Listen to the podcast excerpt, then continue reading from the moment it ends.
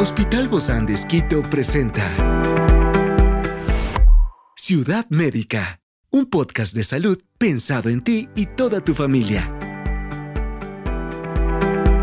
Hoy tenemos una experta para hablarnos de los buenos hábitos de sueño. Es la doctora Dayami Martínez, médica familiar del Hospital Bozán de Esquito, y hoy está aquí, en este nuevo encuentro de Ciudad Médica. Yo soy Ofelia Díaz de Simbaña y estoy muy, muy contenta de disfrutar esta nueva etapa de Ciudad Médica. Y este es nuestro primer episodio en este mundo tan apasionante de la salud. Así que quédate conmigo. Y me gusta mucho poder empezar en esta nueva etapa de Ciudad Médica porque con esta viene el dejar atrás ya lo conocido y empezar a mirar nuevos horizontes, a ampliar nuestra visión y a modificar rutinas, ¿por qué no? Pero sobre todo a acercarnos más a ti. Qué bueno es poder conversar con buenos amigos y sobre todo hacerlo contigo, junto a la grata conversación de nuestros expertos invitados, como es el caso de hoy del doctor Milton Araujo. Él es médico especialista en cirugía digestiva, también es jefe del Centro Quirúrgico del Hospital Bosandes y director del posgrado de cirugía. ¿Qué más puedo pedir para toda la experiencia de la que vamos a hablar el día de hoy? Bienvenido, querido doc. Muchísimas gracias, Ofelia. Estamos estrenando temporada. Ah, sí, ah, muchísimas gracias. Muy complacido de estar aquí y saludos a todos los que nos escuchan. Sí, Doc, justo hoy vamos a hablar de la cirugía de vesícula y usted me cuenta que ya la ha vivido en carne propia. Sí, es un, es un tema súper interesante y así, así como me dices, Ofe, uno cuando está operando pues se siente en su territorio, se siente muy bien, pero cuando uno pasa del otro lado, pues ahí comienzan todos los, los temores y los fantasmas. La experiencia que uno vive, pues es más enriquecedora para los cirujanos que hacemos este tipo de cirugía. Y obviamente ustedes pueden entender mejor a sus pacientes, ¿no? Yo creo que fue un antes y un después, ¿no? Exactamente, ponerse del lado de los de los pacientes ha sido muy bueno. Ya fue hace mucho tiempo, ¿no? Pero ahora sí les puedo decir, yo te entiendo, yo lo viví. Exactamente, yo ya, yo ya me pongo como ejemplo con mis pacientes y eso les da un poco más de seguridad, ¿no? Porque quizás le ven al médico como el que siempre está del, del, otro, lado. y no le pasa nada, ¿no? Todos pasamos por el mismo camino en algún momento. Sí, y cuando te pasan estas cosas, cuando uno siente, cuando uno le duele, dices, híjole, si al otro también le dolió, ya está mejor y lo ves bien y lo ves recuperado, dices, tengo esperanza. claro, y ese es, ese es el detalle que tiene la vesícula, digámoslo así, ¿no? Está dando avisos, avisos. Sí, ¿qué avisos Hay cólicos. Por ejemplo, la vesícula funciona cada que nosotros comemos. La vesícula almacena bilis, que es importante para digerir las grasas sobre todo. Porque, porque hablan esto de la bilis, ay, estás con mucha bilis, estás enojadísimo, ¿no? Ajá, uno dice que tiene un carácter bilioso, pero es una asociación más bien de tipo social, porque la bilis está produciendo todo el tiempo y nos sirve para digerir las grasas, pero funciona más cuando comemos más grasas, pero todo el tiempo está funcionando. O sea, es una mala alimentación entonces la que llevamos. Sí, hay muchos factores predisponentes, ¿no? Que va desde factores alimentarios, factores genéticos, en mujercitas factores hormonales, mm. inclusive hereditarios, algunos hábitos. ¿Operan más a hombres o a mujeres? Realmente se opera más a mujeres porque las enfermedades vesiculares tienen un potencial de tres veces más frecuentes en mujeres que en varones. Y a la cabeza de las enfermedades vesiculares están los cálculos en la vesícula. Entonces es más frecuente en mujeres. Y a diferencia de que también las personas piensan que los cálculos en la vesícula son más o menos como los cálculos en los riñones. Entonces siempre dicen, no, doctor, pues ya en algún rato los elimino, por ahí se pierden, se disuelven. No es así. Pero son piedras también, ¿verdad? Sí, son son, piedritas, su composición es colesterol, sales biliares. Pura grasita. Más o menos, pura grasita, una asociación absolutamente directa, ¿no? Pero el momento en que nosotros tenemos cálculos en la vesícula, eso quiere decir que la vesícula está enferma. Entonces, para cualquier enfermedad hay que dar un tratamiento. Caso de la vesícula, el único tratamiento es el quirúrgico. Entonces empiezan a crecer, ¿no? Y cuando ya van a veces a cirugías de emergencia es porque ya tenía una señora piedra, ¿no? Empezó como, empezó como niña, me ah. imagino, ¿no? claro, o sea, la vesícula nos va dando avisos y cuando uno ya tiene una piedrita de mediano tamaño, la enfermedad ya tiene como mínimo dos años. Mediano tamaño, digamos. O sea, está en la adolescencia. un mediano tamaño. Si tomamos en cuenta que los conductos biliares, que son los que llevan ya la bilis y se almacenan en la vesícula, miden 3 milímetros, 4 milímetros. Las piedras que ingresan en esos conductos son los muy pequeños. Mediano tamaño son 6, 7 milímetros y las muy grandes ya pueden llegar a centímetros. ¿no? ¿De cuánto? Yo he sacado piedras de hasta 4 o 5 Ay, ay, ay, centímetros. pero eso es una que- roca que, ya. ocupan toda la vesícula. Entonces, siempre... Dolorosísimo de haber sido eso. Claro, siempre el riesgo de tener una vesícula enferma este, supera el beneficio de no extirparla quirúrgicamente, entonces debe ser Tuvo dolor mucho tiempo esta persona para llegar a una piedra de ese tamaño. Normalmente el dolor se da cuando ya hay la existencia de una piedra, por diferentes mecanismos, pero tiene que ver con que eh, obstruye los conductos biliares. El primero que se obstruye es el de la salida de la bilis de la vesícula. Por eso son los cólicos. Como está tapado, la vesícula se contrae y trata de expulsar el contenido. Como está obstruido por un cálculo, entonces viene el cólico. Por eso es que algunas personas se toman algún analgésico y se alivian. Entonces dicen, ah, ya me salvé de la cirugía. ¿Cuánto Eso es solamente dura? hasta la vuelta.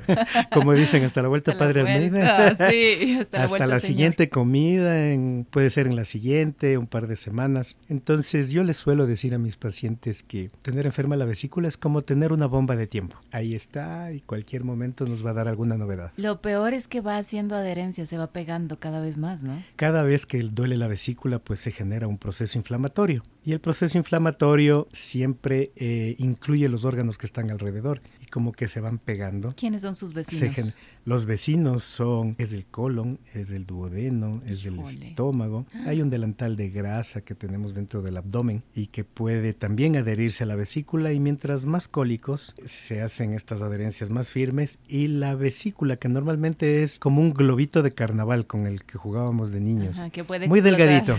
Conforme pasan esto, se vuelve mucho más grueso, Uy. mucho más grueso y pueden llegar a, a ser realmente eh, gruesos y hasta se puede calcificar. Entonces no hay que llegar a esos Y eso dificulta estadios. obviamente la cirugía, ¿no? Le vuelve un poco más riesgosa. Porque hay que sacar todo eso, despegar todo. Claro, ¿verdad? y si nosotros recordamos, pues la vesícula está adherida a la cara inferior del hígado y el hígado es un, es un órgano que sangra mucho, entonces Uy, uy, uy. siempre es bueno no dejar Pasar. Claro, no dejar pasar, no llegar a un, a un estado ya un, poco eh, crítico, digamos, de inflamaciones seguidas. ¿Qué tan cierto, Doc? A ver, sáqueme de esta duda aquí entre nos. ¿Qué tan cierto es que cuando se extrae la vesícula ya no puedes comer grasa nunca más? Vamos a, a unir la, la experiencia personal Sí, por con, favor. con la parte médica.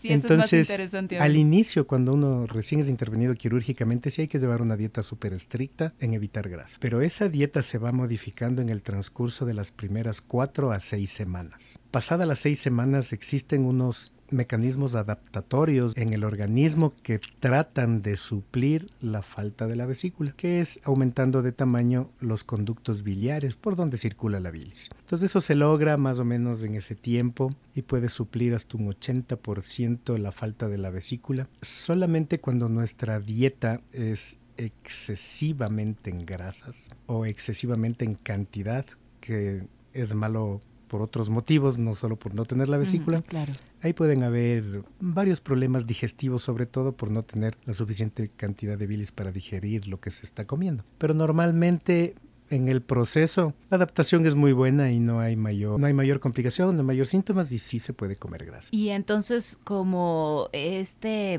órgano era vital en, en su tiempo, o fue vital en su tiempo, ahora el que ya no se tenga, ¿se tiene complicaciones o hace que el hígado trabaje más? No realmente, en, en realidad la, la vesícula es un órgano de reservorio. Todos los órganos del cuerpo pues obviamente tienen su función. Asimismo es sabio el organismo y compensa la falta de un órgano. La vesícula al ser reservorio y concentrar la bilis pues sí se puede suplantar. No es que trabaje más el hígado porque la función del hígado sigue siendo producir la bilis, una serie de, de procesos y esa bilis sigue pasando al intestino. Mm. La vesícula era un reservorio nada más. En esa adaptación O sea que estaba de no nos adorno. acordamos.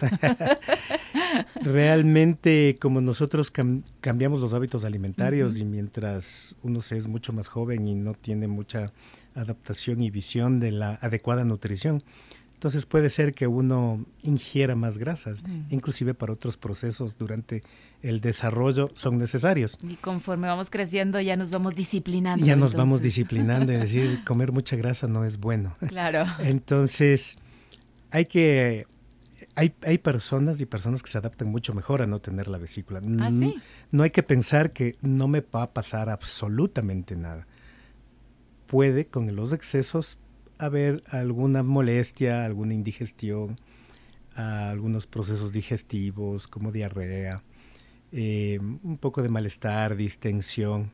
Pero si uno entiende que debe llevar un, temas nutricionales adecuados por otras enfermedades, pues parecería que no. Saldrá No adelante entonces. Saldrá adelante y a lo mejor hasta es, es mucho mejor, ¿verdad? Porque te visualiza con mejor alimentación, Sí, con mejor estilo de vida. Con, con mejor estilo de vida que hemos tocado en algunos capítulos y eso es lo principal. ¿Puede desaparecer los cálculos de la vesícula con algún método natural? Todos dicen, ¿y no será que me tomo algo? Ajá. Porque me- la vecina me recomendó este batido, este aceite de no sé Me qué. lavo el estómago con algo. Pero cuando los cálculos son más pequeños y pasan este conducto de salida de la vesícula, llegan al conducto biliar principal. Y en el conducto biliar principal pueden darse otras situaciones un poco más complejas, como la obstrucción total del flujo de la bilis y uno se vuelve amarillo. Puede haber un proceso infeccioso o puede inflamarse el páncreas. Puede ser un poco grave dependiendo la intensidad de la pancreatitis o puede ser algo simple. Entonces, por eso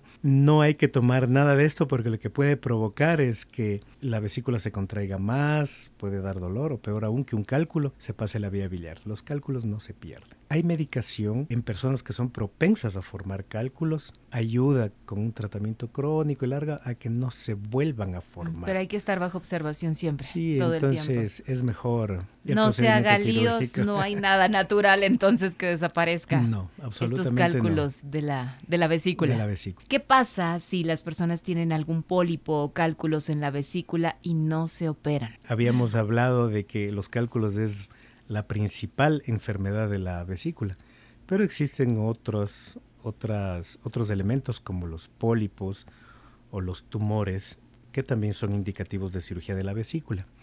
Los pólipos tienen una característica especial porque pueden ser acúmulos de colesterol, acúmulos de células y se pueden formar en cualquier sitio del organismo. Y los que se forman en la vesícula tienen una estrecha relación con aumentar el riesgo de cáncer de vesícula. Entonces los pólipos en la vesícula no dan molestias usualmente, No, ya con eso lo dijo todo, Doc. y, pero si tenemos un riesgo de que esos se malignicen, para eso tenemos la cantidad, el tamaño del pólipo. Entonces se le recomienda a, a los pacientes hacer un seguimiento inicial para ver cómo se comporta en tamaño. Si es que no hay cambios o peor aún aumenta de tamaño, pues la indicación también es quirúrgica. Yo creo que definitivamente no hay nada como la cirugía y además que hay los métodos laparoscópicos, ¿no? Justo en los procedimientos laparoscópicos, pues ahora, dentro del concepto de cirugía mínimamente invasiva, que se puede hacer en varios sitios del cuerpo, ahora diría en la mayoría, que son incisiones muy pequeñas, con tecnología moderna, se introduce una cámara, se introduce unos dispositivos con incisiones pequeñitas para introducir los, eh, los instrumentos y retirar la vesícula de una manera muy segura.